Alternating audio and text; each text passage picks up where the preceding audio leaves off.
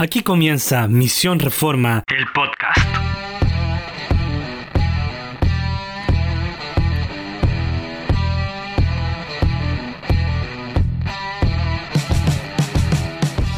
Bien amigos, ¿cómo están? Bienvenidos a otro episodio de Teología de Bolsillo, el podcast de Misión Reforma. Estamos ya en nuestro séptimo episodio y como ya es de costumbre estoy aquí con Guillermo. ¿Cómo está Guillermo? Bien, bien, súper bien, súper bien. De hecho, el único problema es con un poco de dolor de espalda nomás, pero súper bien. Oye, ¿por qué me copiáis esa parte? Esa era, mi parte de la pauta. no sé, ah, te, quería sorprender. Te no, quería pero mira, vamos, aquí vamos, vamos a ser transparentes con la gente para que no piensen que somos unos chantas. Con Guillermo nunca nos preguntamos antes del podcast si, cómo estamos cada uno. Porque si no, no tenemos tema, no tenemos nada de qué hablar. Entonces, yo no le pregunto cómo está y él tampoco me pregunta a mí. Entonces, aquí todo es real. 100% real, no fake. Exactamente. De hecho, cuando conversamos antes un poco sobre qué vamos a, hablar, eh, apenas empezamos a, tirar bromas, nos cortamos, nos censuramos para que para poder guardarlas para, este momento tan especial. Sí, es que aparte que somos tan fome que, la talla que salga tiene, tenemos que ahí hay que cuidarla, hay que guardarla para que después salga bien en el, en el podcast. Pues entonces, bueno. Exactamente. Ustedes entenderán. Bueno, Guillermo, ya estamos en nuestro séptimo episodio. Uy, que ha pasado el tiempo, ¿ah? Uy, como vuela, como Séptimo episodio. Vuela, vuela. no, por favor, no empecemos con esas cosas aquí. Después nos van a acusar de que somos liberales, de que andamos ahí con cosas raras. Así que, por favor, dejemos ese tema hasta por ahí nomás. Nada de vuela, vuela aquí. Oye. ok, ok, ok, perdón, perdón. Me falta decir fiesta, fiesta, ¿no? Y ahí ya cambia. Ah, yo, estaba pensando en otra canción mucho más antigua que no tiene nada que ver. Ah, ya, muy bien, muy bien. Entonces yo estaba pensando en. Hermano. Está bien, está bien, está bien. La, juventud, la, diferencia de edad se nota. No, sí sé qué canciones, pero igual es media rara, digámoslo así. digámoslo así. Es media rara. Oye, en los 90, 2000, todas las canciones eran raras. todas eran raras. Pues bueno, no sé qué 2000 viviste tú, pero para mí era un poco diferente la cosa. 90, 90. Ah, ya, ya, muy bien, muy bien. Oye, como te, bueno, como te decía, séptimo episodio. Ya Ayer ha pasado harta agua debajo del puente. Damos las gracias a todos los que nos escuchan semanalmente. Oye, me han pedido saludos de todos lados. ¿eh? Estamos famosillos ya. Pues vamos a hacer una sección de saludos. De hecho, comienza la sección de saludos. ¿A qué hay que saludar hoy día? Hoy hay que saludar a. Eh, déjame hacer memoria. No, mentira. Si me acuerdo de todos nuestros cinco, nuestros cinco auditores, yo lo tengo en mi mente siempre. Oro por ellos para que nada les pase. para que todos los lunes puedan escuchar el podcast. Es una oración bien corta porque son pocos, pero bueno, es lo que es. Es lo que hay nomás. No, enviar un saludo a Felipe Alegría, un hermano que ya nos viene escuchando hace un rato. Él es de Santiago, de la Iglesia 1, mm. Iglesia Presbiteriana, Iglesia 1. Así que le mandamos un saludo a Felipe. También a, a la Pau, a la Pauli Muñoz, que nos escucha desde Valdivia. Ella es de la Iglesia Alianza Cristiana y Misionera. Así que un fuerte saludo a la Pau. Y también a la feña, Fernanda Peire Blanque. Si no me equivoco, no sé, no me acuerdo si de Valpo de Viña. Pero también nos ha estado escuchando últimamente. Y también me dijo, oye, mándeme salud y la cuestión aquí y allá. Así que un saludo también. Y bueno, a los que ya no, nos escuchan mm. siempre, a, la, a nuestra querida Jocelyn, que siempre se mata de la risa con nuestras tallas fomes, también. la única que se ríe. La, única, la única que se ríe, es la verdad, sí. Así que un saludo para todos ellos. Si quieres un saludo, puedes escribirnos por inbox. Oye, mándenme un saludo en el, en el próximo episodio. Y por la módica suma de 5 mil pesos te estaremos enviando un, breve saludo. Ofrenda, por hermano. Hay que, hay que... Se, equivocó de iglesia, hermano. Oye, ya. Pues, yendo allá a, la, teleiglesia ya. Oye, hay que, hay que sostener esto, pues, si esto no se hace gratis, no se hace solo. No, mentira, es una broma por si acaso. No nos vayan a andar acusando después oye, de mercaderes de la fe. Sí. Un, saludo a Seba Saldaño también, que, siempre nos, escucha. Va, un poco atrasado en los podcasts, sí, pero, pero siempre nos, nos escucha mientras va haciendo cosas. me, comentaba cómo le gustaba el dinamismo de... No sé dónde, quizás estaba escuchando otro podcast, de verdad, pero bueno. Nada que hacer. Nada que hacer, ya. Ahí. yo al tiro no sé por qué pensé en Dinamita Show y dije, no, pero no tenemos por dónde. No tenemos por dónde, así que. En fin. No, no. Oye, eh, podríamos inventar un espacio publicitario también, ¿eh? Yo estaría feliz con que me regale el libro. La dejo ahí, por si alguien está escuchando, ahí la dejo. por si alguien de ah, Claro. algún tipo de literatura Sí, cristiana yo- está escuchando. No me hago problema, No problema. cero problema. Pudiésemos incluso hacer una sección de evaluación de libros, crítica de libros. Oye, Ahí nos mandan un No ejemplar, es- lo leemos y hacemos la, la crítica constructiva, destructiva y etcétera. no, me parece una excelente idea. Te lo tengo que decir. Pero bueno, Vamos a lo nuestro. vamos a lo que nos convoca el día de hoy. Séptimo episodio, como ya dijimos. Redoble de Ah, tambores. ¿Qué tema nos toca hoy, Guillermo? El Espíritu Santo. Uh, El Espíritu Santo. el Espíritu. Santo. Neumatología. La doctrina Sí.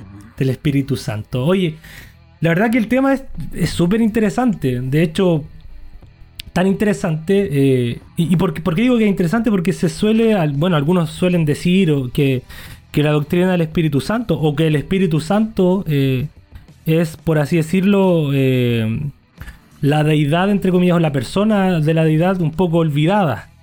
Ya, en ciertos círculos. Sí, sí. Se suele decir eso. No sé qué tan cierto será, pero por ahí lo he escuchado y también lo he leído en algunos libros. ¿Ya? sí. No, Igual parte un poco, quizás, quizás, en verdad, ese, entre comillas, olvido eh, de la propia economía de la, de la Trinidad. ¿A qué me refiero a economía de la, de la Trinidad?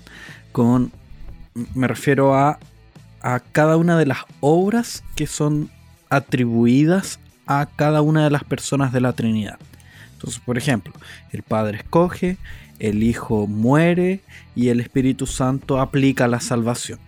Entonces, esas serían algunas de las obras que son destinadas a cada una de las personas de la Trinidad. claro. Y coincide con que justo las obras que son atribuidas al Espíritu Santo no son muy visibles, por así decirlo.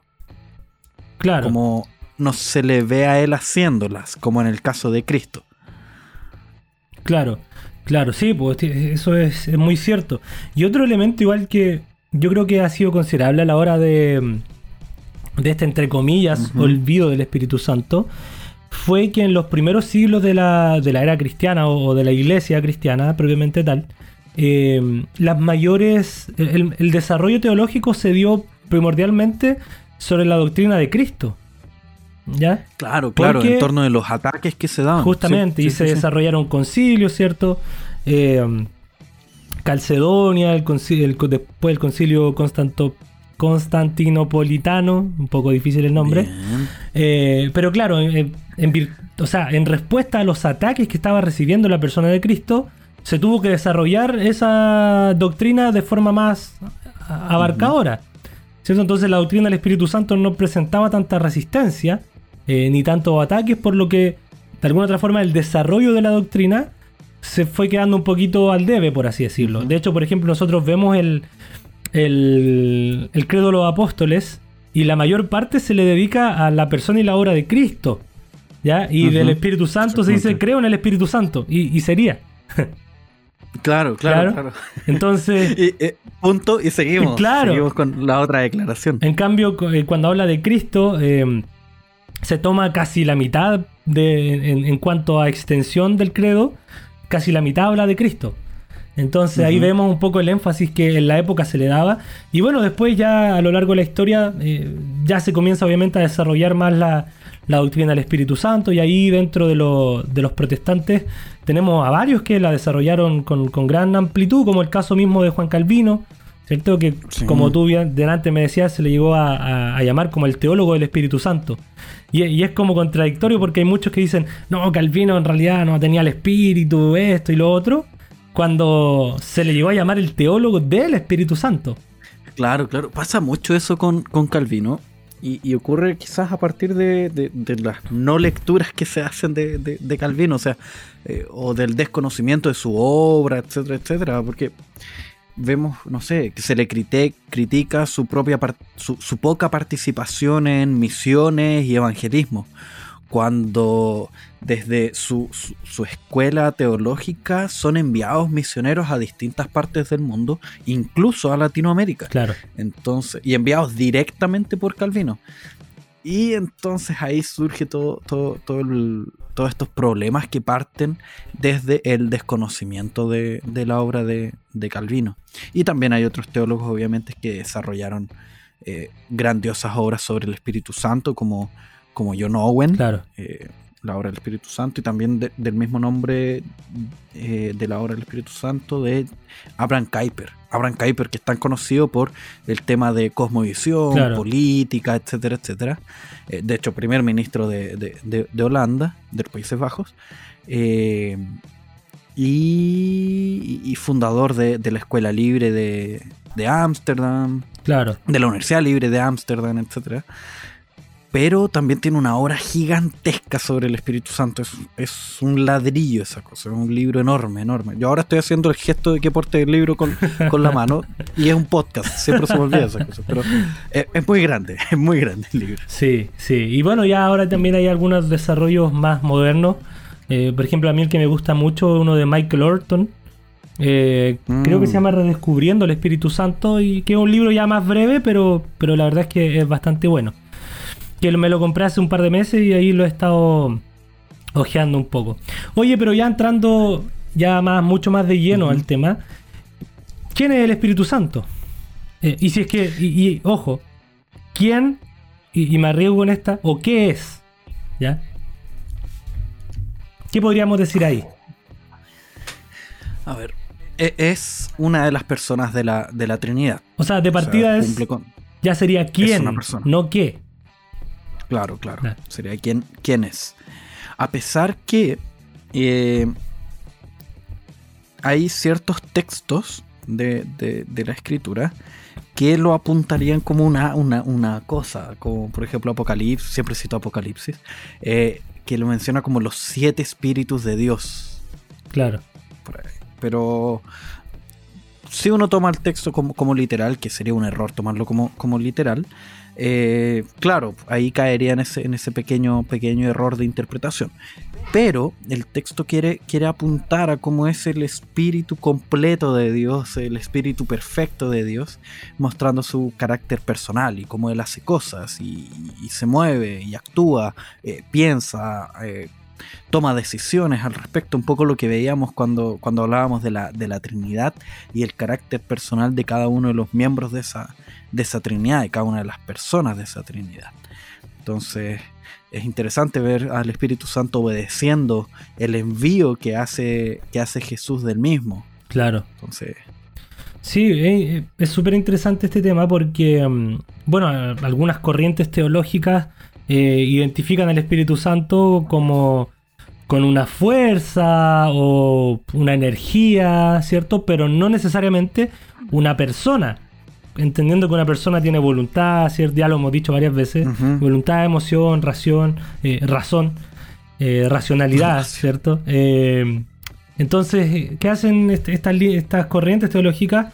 Que despojan al Espíritu Santo de sus atributos personales, ¿cierto? Toda la ración, toda la, toda la ración. gracias, muchas gracias. lo que ocurre, difícil continuar después de... Eh, lo que ocurre es que lamentablemente, así como muchas otras, otras eh, partes de la escritura o, partes de la teología es estudiado no a partir del texto bíblico, sino que estudiado a partir de la percepción personal. Especialmente lo que ocurre con el Espíritu Santo, ocurre este fenómeno. Entonces vemos varias corrientes teológicas, varias corrientes eclesiásticas que intentan descifrar el actuar del Espíritu Santo, quién es el Espíritu Santo, qué hace, etcétera, etcétera, pero a partir de sus sensaciones, de sus emociones, de sus vivencias con, este, con este ser. Y, a partir de ahí es que lo, empiezan a, catalogar como, como fuerza, intentando quizás hacer estas religiones que son un poco mezcladas con, con, con las nuevas, nuevas corrientes orientales de nuestro tiempo. Entonces es ahí donde se van complicando las cosas, porque no se hace un estudio a partir de las escrituras. Yo, yo creo que eso es muy relevante porque, o sea, si nosotros queremos hablar acerca de la doctrina de la escritura, que creo que lo mencioné en, alguna, algún momento, eh, el Espíritu Santo, ¿cierto? Es quien inspira eh, las escrituras. Por lo tanto, eh, en la Biblia, si se dice algo acerca del Espíritu, el Espíritu mismo lo inspiró para que fuese esa la verdad por sobre la experiencia humana, ¿cierto? Entonces yo creo que sería un despropósito eh, intentar eh, entender o conocer lo que enseña o, lo que podemos saber del Espíritu Santo dejando la Biblia en el velador, ¿cierto? Eh, si bien nuestra experiencia obviamente nos alimenta y es lógico que tengamos cierta experiencia y ciertas sensibilidades, pero eso no quiere decir que, o sea, que eso sea normativo, ¿cierto? Que sea la ley para definir cómo el Espíritu Santo actúa o quién es el Espíritu Santo o cómo debemos entenderlo. Exactamente. toda experiencia vivida debe ser evaluada a la luz de la escritura. Claro. Toda experiencia debe ser evaluada a la luz de la escritura. Recordando que eh, nosotros podemos ver incluso señales de, lo alto, pero no podemos establecer esas señales de lo alto como normativas, porque la escritura misma me dice que incluso a la bestia, eh, aludiendo un poco a Satanás y sus aliados, se les da poder de hacer señales del cielo y todo lo demás. Claro. Entonces, eh, obviamente mis experiencias tienen que ser evaluadas a la luz de la, de la escritura. Claro. Bueno, y a la vez que el Espíritu Santo es una persona, como ya dijimos, es también Dios, ¿cierto? Eh, es miembro eh, de, la Santísima Trinidad, ¿cierto? Esta comunidad, como tú lo dijiste en algún momento, de pleno gozo. Y eso es súper claro en la Biblia, o sea, nosotros lo vemos tanto en el Antiguo como en el Nuevo Testamento. Vemos en el Antiguo Testamento que el Espíritu de Dios eh, dice o hace cumplir la voluntad de Dios o ejecuta el poder de Dios y también lo vemos en el Nuevo Testamento, ¿cierto? Que vemos que, por ejemplo, él pide que se haga su voluntad. También lo mencioné en algún momento, el caso de, lo, de Pablo y Bernabé cuando estaban en Antioquía, viene el Espíritu y le dice a los ancianos, ¿cierto? Y a la iglesia en general, que aparten a esos dos para la obra, para la obra lo que los a la que los ha llamado. Y ahí, bueno, oran por ellos, le imponen las manos, ¿cierto? Y los envían. Pero entonces vemos que, se hace la voluntad del Espíritu. Oye, oye, oye, Cristóbal. Au tengo una, una pregunta, una duda. Aquí, eh, la, pregunta que no quiere callar. ¿Estaba en la pauta o no? Nombra... Sí, sí, obvio, obvio, obvio. No, no como tus preguntas. No, ya, muy bien, muy bien. No, a mí me gusta improvisar. esta hora se improvisa sí. el programa. Ya, muy bien. Em, entonces, tú nombraste el, Antiguo Testamento, el actuar del Espíritu Santo en el Antiguo Testamento y también en el Nuevo Testamento. ¿Por qué en el Antiguo Testamento nosotros vemos un clamor de un hombre que dice, no retires de mí tu espíritu? O en otras secciones cuando se nos dice que el Espíritu Santo se retiró de alguien, en el caso de Saúl. Claro. ¿Qué pasó? En el Antiguo Testamento se podía perder la salvación y en el Nuevo Testamento no. ¿Qué ocurrió? Mira, este tema es súper em, uno tiene que ser bien minucioso en realidad porque, claro, si, lo leemos así a buenas primeras, podemos llegar a entender, oye, David estaba pidiendo que, porque si Dios le quitaba su espíritu, iba a perder su salvación y no iba a ser salvo, e iba a quedar desprovisto de toda la presencia de Dios en su vida. ¿Ya? Eh, pero no es, no es tan así. ¿Qué es lo que pasaba? ¿Por qué? Y, por ejemplo, si lo llevamos al caso específico de David.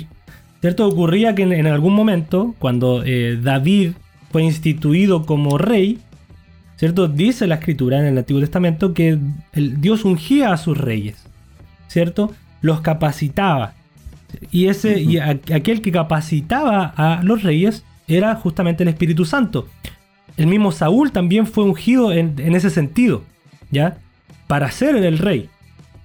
Por lo tanto, podemos entender el clamor de, David en este sentido eh, como un clamor ante su pecado, ¿cierto? Que de alguna u otra forma, obviamente, eh, ponía una barrera, por así decirlo, entre su relación con Dios y entre todo lo que él hiciera en su vida, incluso como rey. Entonces su clamor es, eh, y, bueno, también deja ver eh, la gravedad que él entendía de su pecado, hasta el punto que él podía llegar incluso a pensar de que el Espíritu Santo iba a apartarse de él, de que Dios lo iba a desproveer del Espíritu Santo. ¿Ya? Entonces, el, clamor de David entiendo yo que va más en, esa dirección, ¿ya? Ahora, eh, ¿podía David perder el Espíritu Santo en un sentido eh, salvífico? Salvífico. No, Mm. ¿ya? Así como ninguno de los creyentes en el Nuevo Testamento y después de la venida de Cristo y después de Pentecostés, tampoco. ¿ya? Y aquí hay, hay, hay dos cosas que, que- que tenemos que entender, ¿cierto? Que la salvación es normativa y es de la misma forma a lo largo de todas las edades. ¿ya? No, hay una, no hay una época en la historia donde la salvación sea por obras y después sea por gracia. No, es por gracia siempre. Basta, por Sí, ejemplo, con ir a, eh, a Hebreos 11 y tenemos la Galería de la Fe, ¿cierto? Y se nos habla de que... eh, Por ah, fe. Claro, hay, bueno, hay harto en realidad. Eh, pero si no me equivoco fue Abraham, creyó y le fue contado por justicia. Exactamente. eh, y así varios otros, ¿ya? Entonces vemos que la salvación ha sido siempre eh, con base en el Antiguo Testamento, mirando hacia la promesa del Redentor, ¿ya? Que era futura, pero era basándose en la promesa y en la fe que se tenía en la promesa que Dios había hecho. Y nosotros creemos en la promesa que ya fue cumplida. Claro, y todas las obras que nosotros podemos ver en el Antiguo Testamento, ellas apuntaban a, a un redentor que vendría. Apuntaban a un redentor que vendría. Entonces no eran las, las obras que, que salvaban a cada uno de, de- de los hermanos en el Antiguo Testamento, sino que era la propia obra de Cristo que, eh, que gracias al mismo Espíritu Santo sería aplicada y es aplicada en cada uno de ellos desde antes de la fundación del mundo. Claro. Porque también se nos muestra cómo el Cordero fue al matadero antes de la fundación del mundo, Claro. Entonces, eh, mostrando un poco el plan de Dios. claro, entonces cerrando un poco más la respuesta a la pregunta, eh, claro, en el Antiguo Testamento vemos una obra del Espíritu Santo, por así decirlo, un poco más eh, limitada, no en, no en el sentido de que el Espíritu Santo esté limitado, no. Me refiero a que él, se, por así decirlo, se limitaba a ciertos momentos y ciertas personas específicas, que él venía, ¿cierto?, en una obra de capacitación para que hicieran tal o cual obra y luego los dejaba, ¿ya? Pero no-. Claro, pero no en el sentido, y esto es lo que hay que hacer la diferencia, no en el sentido salvífico, ¿ya?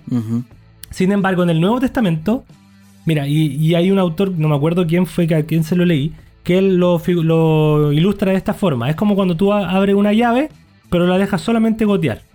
Pero está goteando, el agua está cayendo, pero solamente gotea. Eso podríamos, él lo ilustra como el Antiguo Testamento. Y él dice, después de Pentecostés lo que pasa es que Dios larga la llave nomás. Y la abre y la deja ahí corriendo. Entonces ahí se derrama ya el Espíritu Santo. Había una presencia del Espíritu Santo ya en el Antiguo Testamento, pero era limitada. No en el sentido, como vuelvo a repetir, de que el Espíritu Santo estuviera limitado, sus capacidades, etcétera, no. Sino de que estaba eh, estipulada a ciertos periodos, a, ciertas, a ciertos personajes, qué sé yo, en el sentido eh, de, de capacitarlos para cierta hora. Pero en el, en el Nuevo Testamento vemos que esa llave eh, se larga, ¿cierto? Y ahora el Espíritu Santo es derramado sobre toda carne, ¿cierto? Y los hombres son capacitados y ahí es donde también entra otro tema, que el Espíritu Santo trae dones. Ah, Sí, pero antes de entrar en, en los dones, Dime. Saúl era, era salvo. Oye, difícil. Pero, oye, está ahí con preguntas acuáticas hoy día, ¿eh? Sí, sí. Es que quiero hacer preguntas para no tener que decir nada. Entonces Claro, no, sí, sí. Me, me zafo, me zafo de, cada una de las cosas que tengamos que decir. Aprendiste mi técnica. Sí, es que, es que mi, mi curso de, de neumatología fue pésimo y yo tampoco he corrido atrás de, de información, así que debo Claro. declarar mi incompetencia. Mira, la verdad que esa, esa pregunta es, compl- es complicada. ¿Qué cree usted, hermano? ¿Qué cree usted? Desde el fondo de su corazón. no me quiero casar con una respuesta. Porque. Vamos, dígalo, pero, dígalo. mm,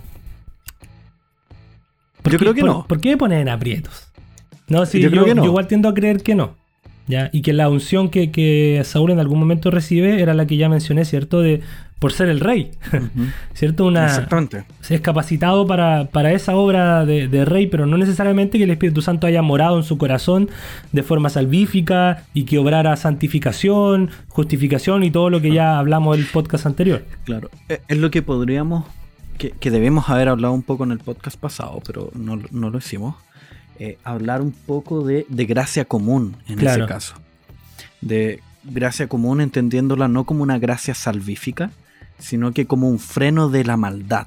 Claro, Y, y no solo un freno de la maldad en cuanto a lo negativo, sino que también en cuanto a lo positivo, de hombres realizando actos positivos, hombres no creyentes realizando actos positivos, actos bondadosos, actos altruistas, etcétera, etcétera, con el propósito de cuidar del propio pueblo de Dios. Claro. Dios cuidando a su propio pueblo por medio de, de la utilización de aquellos que, que no son hijos de Dios, etcétera. O estoy pegado con etcétera, etcétera. Etcétera. Pero etcétera. Etcétera. Ok. No, sí, yo de hecho, ahora que lo recuerdas, claro, el concepto de gracia común lo debimos haber mencionado eh, eh, la otra vez. Ahora entender que el concepto de gracia común, bueno, a veces se malentiende. Tampoco estamos hablando, por así decirlo, de una gracia ordinaria en el sentido común, así como algo despreciable, como hoy que común. Claro. No, ¿cierto? Es- Claro. Es en el sentido de que hay un. Se hace esa diferencia. Común a todos los seres Claro, humanos. se hace esa diferencia entre la gracia salvífica o la gracia especial, con la cual. Dios eh, salva, ¿cierto? Y la gracia común, como esa que es, es, como dice la palabra, común a todos los seres humanos, ¿cierto? De que Dios hace llover sobre, injust- sobre justos e injustos, ¿cierto? El sol sale sobre justos e injustos, etc. E, e incluso hay, hay autores que han decidido cambiar ese, ese nombre en, su, en sus textos y llamarlo misericordia común, por ejemplo. Claro, Eh, apuntando a que gracia es exclusivamente salvífica y misericordia podría actuar para aquellos que no son salvos. Eh, pero en el fondo es una discusión de, de, De- términos. claro, de término. No afecta tanto en el, en el fondo. Claro. Ahora sí podemos ir a los, a los dones. Mm. Y concedió dones a los hombres. Así fue. Eh, claro. Lo, lo que yo, bueno, estaba mencionando antes, antes de que Guillermo me interrumpiera. eh, Con esa pregunta tan ridícula. Sí, difícil, nuevamente. Eh, claro, el tema de los dones. O sea, eh, y esta es una, una de las operaciones del Espíritu Santo también en el Nuevo Testamento, ¿cierto? Que Él capacita a su iglesia, da dones, ¿cierto? Y eh, empodera también a su iglesia, ¿cierto? Pero recibiréis poder, recibirán poder cuando venga sobre ustedes Es el. Espíritu Santo. Eso es Hechos 1.8, si no mal recuerdo. Exactamente. Entonces vemos que el Espíritu Santo continuamente está capacitando a su iglesia, dotándola, ¿cierto? Y en el sentido, y eso lo vamos a ver cuando entremos en eclesiología, pero tanto a la, el- bueno, a la iglesia obviamente que es eh, universal, ¿cierto? Pero también yo creo que el Espíritu Santo se encarga de capacitar en cada iglesia local eh, con ciertos dones y que ninguna iglesia local de alguna otra forma esté eh, privada o, o esté falta de, de ciertos dones, entendiendo cierto que estos dones tienen que llegar a través de personas también, que el Espíritu Santo Sí, sí, capacita. sí. Y, y de hecho, es el Espíritu Santo quien no solo hace morada en el corazón, lo, transforma, hace ese cambio de piedra a, carne como nosotros veíamos la semana pasada cuando hablábamos de, de salvación, sino que también es aquel que eh, edifica la iglesia. De hecho, si uno revisa los textos de Calvino, no hay una parte que hable específicamente de, del Espíritu Santo. ¿Por qué ocurre eso? Y de ahí vienen algunas críticas diciendo que no era un teólogo espiritual, etcétera, etcétera. Pero lo que ocurre es que en cada uno de los procesos de, en cada uno de los textos teológicos de, de Calvino, el Espíritu Santo se hace presente.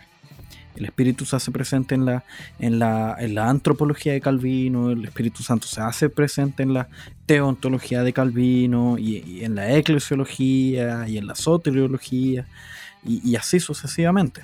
Claro. Entonces siempre está presente la obra del Espíritu Santo.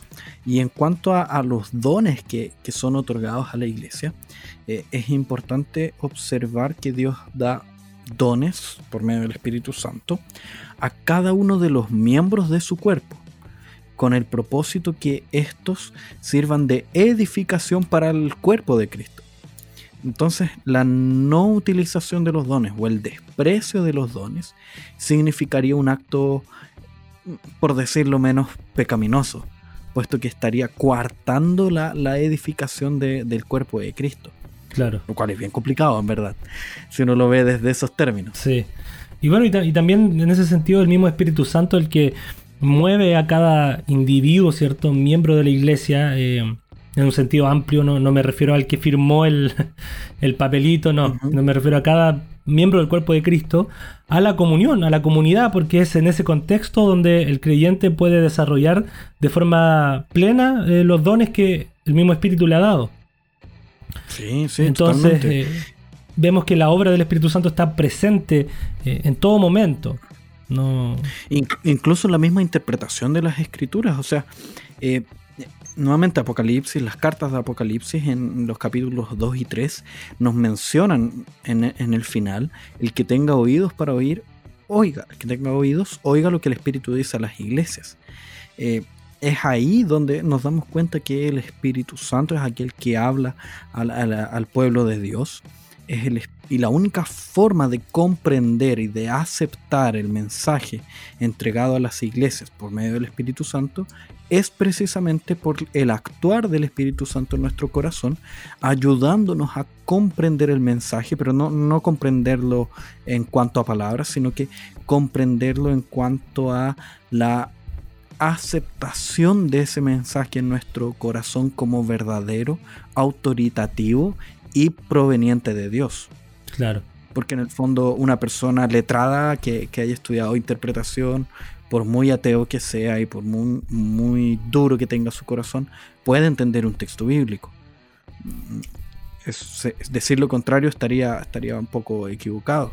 El problema se da en términos espirituales, en el aceptar la palabra como verdadera, autoritativa y proveniente de, del Dios Altísimo. Claro. Sí. Y esto solo se logra con el Espíritu Santo. Y bueno, yo soy, yo suelo pensar también que obviamente no, no, se remite tampoco solamente a la comprensión de la palabra, sino también a todas las áreas, todas las áreas de la vida. Ya, yo me acuerdo, yo me acuerdo que una cuando estaba estudiando en el instituto, yo eh, para los que no saben, estudio, estudié publicidad, soy publicista, y me acuerdo que un profesor en algún momento dijo, miren, si ustedes quieren ser creativos, tienen que despegarse de cualquier dogma religioso. O sea, no tienen que andar ahí a la siga de ningún libro sagrado, ni ninguna cuestión, dijo. A pesar de que él era católico incluso. En fin, el tema es que a, mí... No sé si la palabra a pesar iría en esa frase. bueno, incluso cuando él era católico, ya, ahora sí. Incluso cuando él era católico, eh, católico romano. Con mayor razón, siendo católico romano, dijo esa frase. ya, el tema es que eh, a mí me produjo, bueno, yo era chico, antes he tenido como 19 años. Y claro, me produjo cierto nivel de crisis o de duda respecto a lo que estaba estudiando. Pero luego me puse a pensar y, dije, no, pues en realidad no creo que el Espíritu Santo, no creo que Dios solamente obre, eh, eh, no sé, capacidades, qué sé yo, en el ámbito del espiritual o, de la iglesia solamente. Sino también creo que Dios me ha dotado con ciertas habilidades, qué sé yo, para también la vida profesional. ¿Ya? Eh, y yo creo que me ayuda en la vida profesional. Por eso que también decimos que hacemos todas las, cosas para la gloria de Dios y rogamos en la ayuda de Dios. Y, entiendo que Dios ejecuta su poder también en, nosotros a través del Espíritu Santo. Entonces no, tampoco lo, no, lo encasillemos, ¿cierto? Solamente en, el área como en lo espiritual, nomás, porque se, se suele hacer esa división como entre lo espiritual y lo secular, ¿ya? Y no, o sea, siempre somos espirituales. Finalmente todas las actividades que hacemos tienen que ver con nuestra espiritualidad. Por lo tanto, en todo lo que hacemos el Espíritu Santo de alguna otra forma está obrando eh, por nosotros, con nosotros y para nosotros. Entonces, eh, creo que es súper interesante recuperar esa visión abarcadora de la obra del Espíritu Santo en, nosotros. Y bueno, y al final yo terminé diciendo en, en mi mente en ese momento, o sea, ¿Por qué me viene a decir él que si voy a tener un dogma o una creencia religiosa no puedo ser creativo si mi Dios es el ser más creativo del mundo? O sea, creó todo lo que existe desde la nada. ¿Por qué no voy a poder ser creativo? Entonces era un absurdo, en fin. y, la creatividad, como nosotros ya vimos en, uno de los primeros podcasts, es precisamente uno de los atributos comunicables de, parte de Dios. Claro. el ejercerlo también forma parte de, de ser una, un ser humano creado a imagen y semejanza de Dios. Claro. Sí. Oye, ahora, bueno, igual. Eh, bueno, este tema en realidad da, para harto, pero hay, muchos, de repente, como mitos en torno al Espíritu Santo, o como mal, mal, malos entendidos. Por un lado, hay algunos que, como que suelen sobre espiritualizar algunas cosas, y por otro lado, hay, también hay sectores que menosprecian, por así decirlo, eh, la obra del Espíritu Santo. Uno le dicen, no, es que ustedes no tienen el Espíritu porque no hacen tal cosa. Y, los otros le dicen de vuelta, no, es que ustedes no lo tienen porque hacen esto, pero lo hacen mal, una cosa así. Entonces, Mm.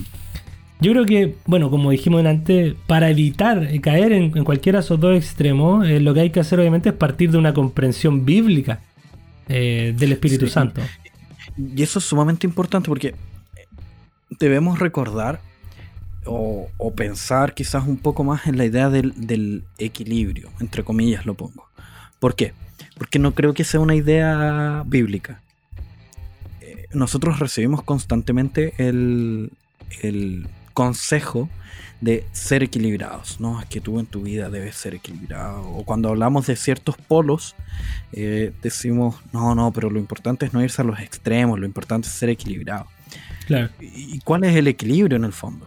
¿El equilibrio es bíblico necesariamente? Yo creo que no. Yo creo que no, porque incluso creo, peor aún, que el equilibrio es profundamente autocentrado, es Claro. profundamente egocéntrico. ¿Por qué? Porque los, ¿quién determina cuáles son los polos para poder establecer cuál es el equilibrio? Soy yo. Soy yo el que determina cuáles son los polos opuestos y por lo tanto soy yo en el fondo el que determina cuál es el equilibrio. Es como yo soy el que determina cuál va a ser el final y el principio de una regla. La puedo cortar, la puedo alargar, puedo hacer varias cosas para poder determinar cuáles van a ser esos polos. Y por lo tanto el equilibrio en el fondo es una autonomía, yo, yo creando leyes, yo creando equilibrio. Lo importante es ser bíblicos Justamente. ser bíblicos. Y, y ser bíblicos en ciertas ocasiones me va a, a- a decir, me va a llevar a decir que eh, aquellos que son como sobre espiritualizados a lo mejor tienen la razón en ciertos puntos. Claro. O a lo mejor están equivocados en otros. O a lo mejor están profundamente equivocados en todos. Habría que evaluar cada uno. Lo mismo con aquellos que eh, se colocan en esa posición de, de menosprecio, de, de, entre comillas, menosprecio de- del Espíritu Santo. A lo mejor tienen razón en ciertas prácticas y a lo mejor no tienen razón en otras. Pero eso me va a llevar a un centro es- específicamente. No, No. no, me va a llevar a un centro entre los dos, sino que me va a llevar a observar las escrituras y ver en las escrituras cuáles son los puntos correctos, cuáles son los puntos incorrectos y cuáles son los puntos correctos según las escrituras. Claro. Creo que eso es sumamente importante para empezar a, a desvendar lo que está ocurriendo. Porque si no, ya si por último no es una idolatría del yo, es una idolatría de la situación. La situación que estoy evaluando me va a llevar a determinar qué es lo correcto. No sé si la escritura me lleve a evaluar de esa forma la realidad. Claro. Sí, bueno, en, en realidad es- súper cierto, porque claro, cuando uno, y de hecho somos súper buenos para autoengañarnos. Entonces como que, Ujú. claro, si el, si el equilibrio tiene que entonces estar en nuestras manos, vamos a hacer lo que sea para intentar encontrar un punto que me acomode más en una situación y después moverme hacia otro, hacia otro lado en otra, y etcétera, etcétera. Entonces, Claro, claro. O lo mismo que está ocurriendo hoy en día en, en política, ya saliendo un poco al tema del Espíritu Santo, eh, ya está la- están las posiciones de, de derecha, de izquierda, ¿qué debería ser un cristiano? No, es que los extremos son malos, hay que buscar el, centro, hay que, hay que ser equilibrado. Claro. Hay que ser, en este caso, e- equilibrado, hay que ser un, un lavín de la vida que, que- que está empezando a moverse de, de- de un lado para otro. Claro.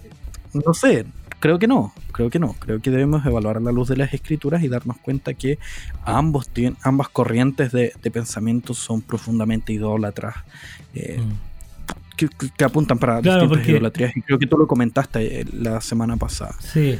Y, y hacer esa evaluación. Claro, hacer esa evaluación. finalmente una idea de, de- de un equilibrio en este sentido es como que se, se entiende como ya, voy a tener 50% de esta y 50% de esta otra, y ahí voy a formar un equilibrio. ¿cachai? Pero no, no es así, Claro. porque en ese sentido eh, esas categorías políticas que se han desarrollado no tienen mucho que ver, bueno, en algunos aspectos obviamente sí tendrán algo que ver, se tocarán en algunos puntos, pero la- las presuposiciones de la ética bíblica y de la política bíblica, por así decirlo, del, del reino del Señor Jesucristo son muy diferentes a las presuposiciones, a, lo- a las ideas base que tienen los partidos políticos o las ideologías políticas. Se pueden tocar en algún punto porque, claro, porque nacen también de la realidad que Dios, que Dios creó. ¿cierto? Entonces tienen algunas cosas en común. Pero en, en el fondo hay eh, en todos lados, están llenos de autonomía, eh, de humanismo, ¿cierto? El hombre como la medida de todas las cosas. eh, no partiendo desde Dios. Entonces, desde esa perspectiva, no hay mucho que comulgar eh, con ellos, Claro. aunque sí en algunos puntos obviamente tengamos contacto. Sí, y es ahí donde el Espíritu Santo nos ayuda a hacer estas evaluaciones de la, de la realidad en la medida que nosotros nos dejemos dominar por el Espíritu Santo o ser llenos del Espíritu Santo. Claro. Y ahí viene un tema que es súper interesante que es cómo rayos uno se llena del Espíritu Santo. Claro. Oye. Y es ahí donde... Dime. Sí, es que justamente es como que eh, y, suele estar como muy en boga en el eh, lenguaje evangélico moderno, ¿cierto? El tema, es como eh, las canciones hablan mucho de eso, como de lléname Espíritu Santo, o, le piden derechamente al Espíritu Santo, ven Espíritu Santo. Entonces de repente yo como que ahí mi cabeza, pero si el Espíritu Santo ya vino, o sea, ya, ya está, no necesitas pedirle que venga, y de hecho si eres creyente, no necesitas pedirle que venga a tu vida porque ya, ya está en tu vida, ya está morando eterno y, va a estarlo para siempre, ¿cierto? Contigo. Yo creo que la, figura es más bien esa que tú mencionas, ¿cierto? La de la llenura. Y que a veces se, suele entender así como, uy, es como cuando llenas un vaso de agua, es como que oh, mi vaso del espíritu todavía no está lleno, una cosa así. Sí, o también eh, ese ejemplo es súper ridículo, casi como el ejemplo del, huevo que, tanto ha repercutido. ¿Y cuál, fue el otro? ¿Cuál fue el otro? el que tiré la semana pasada, creo que lo creo que era. De la palta dijiste uno y el otro ya no me acuerdo, ya no me pides Ah, de, la autollamada, eh, voy a tomar mi teléfono y me voy a autollamar. No, sí. sí. No volvamos a eso, por favor. No, está bien, no, está bien. no vamos a volver. como iba diciendo, eh, ese, ejemplo del vaso es pésimo y siempre se usa en los campamentos. Siempre que hay un expositor que va a hablar del Espíritu Santo, lleva un vaso. Yo ya, ya sé para dónde va. Ya sé para dónde va. Y es como si queda la idea como si esta persona más espiritual, que habla más pausado, que habla más calmado, como que todo lo termina con H y así, eh, que anda como levitando, es como si tuviese más Espíritu Santo que los otros. Cuando eh, eso está súper distante de la, de la realidad. Eh, de hecho, hay iglesias que se han constituido en base a eso. Claro. Y, no se condice con la palabra de Dios. Nosotros en, Efesios 5, ahora, ahora, lo estaba buscando rápidamente en, el computador, tenemos una enseñanza preciosa de cómo nosotros podemos, eh, en cierto, cierto sentido, ser llenos del Espíritu Santo. Porque es un imperativo, ser llenos del Espíritu Santo. Entonces, eh, si es un imperativo, es una orden de algo que yo debo hacer. ¿Y cómo lo hago? ¿Cómo, ocurre eso? Entonces, es ahí donde, donde en el capítulo 5 parte en el versículo 15 eh, Pablo en sus típicos desarrollos escalonados de ideas, donde dice una idea, después pasa a otra, después a otra, después a otra, y va explicando, por así decirlo, lo que dijo anteriormente. Dice, mirad pues con diligencia como andéis, no como necios, sino como sabios. Y después, en el versículo 16 en adelante, empieza a explicar qué es andar como sabio. Bajo un peldaño en la escalera. Entonces ahí viene la instrucción. Aprovechando bien el tiempo, y porque los días son malos, por tanto no seáis insensatos, sino entendidos en cuál sea la voluntad del Señor. Entonces, aprovechando bien el tiempo, siendo entendidos de cuál es la buena voluntad del Señor. Y después, no os embriaguéis con vino, en lo cual hay disolución antes, bien ser llenos del Espíritu Santo. Entonces hay tres instrucciones para andar como sabios. Aprovechar bien el tiempo, eh, conocer la voluntad del Señor y ser lleno del Espíritu Santo. Y ahora en el versículo 19 eh, viene eh, el apóstol Pablo y dice, bueno, entiendo que quizás no comprendan lo que es ser lleno del Espíritu Santo. Ahora les voy a explicar. Entonces baja otro peldaño en su escalera de argumentos. Y ahora empieza a explicar lo que es ser lleno del Espíritu Santo. 19. Hablando entre vosotros con salmos, con himnos, cánticos espirituales, cantando y alabando al Señor en vuestros corazones, dando siempre gracias por todo al Dios y Padre en el nombre de nuestro Señor Jesucristo. Entonces ahí tenemos tres instrucciones. Y después la Reina Valera me metió un título ahí. ¿Por qué me metió un título ahí? y, y me lo trabajo como someteos, cuando deberías decir sometiéndose. Claro. Entonces, esta sería la cuarta instrucción. ¿Cómo uno se llena del Espíritu Santo? Hablando entre vosotros con salmos, es decir, que nuestras palabras estén llenas de, la palabra de Dios, el conocimiento de la palabra de Dios, el guardar la palabra de Dios en el corazón y que entre nosotros la palabra de Dios siempre esté presente. El segundo es. Eh, perdón, me perdí uno.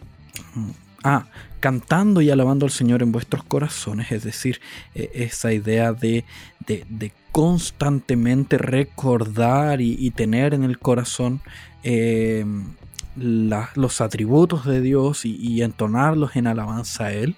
Y el tercer elemento es la gratitud, siendo agradecido a Dios por todo, por todo. Y el cuarto elemento es sometiéndose los unos a los otros. haciendo esas cuatro cosas yo puedo trabajar en mi espiritualidad para poder ser más lleno del Espíritu Santo.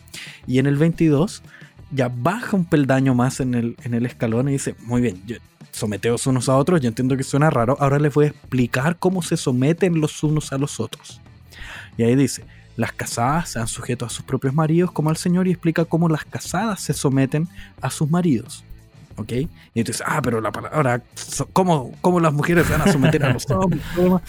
Pero Después, en el 25 dice, maridos, amad a vuestras mujeres. Pero ¿qué es lo que está explicando ahí? Lo que deben hacer, en función de qué, en función de algo, en función de, las mujeres, cómo deben dominarlas. No, ahí está explicando cómo el marido se somete a su mujer, porque antes e, eso está todo bajo la, la idea de sometanse los unos a los otros. Y ahora está explicando cómo se hace eso. Entonces, de esta manera se somete la mujer al hombre, del el 22 al 24, y del 25 en adelante, como el marido se somete a su mujer.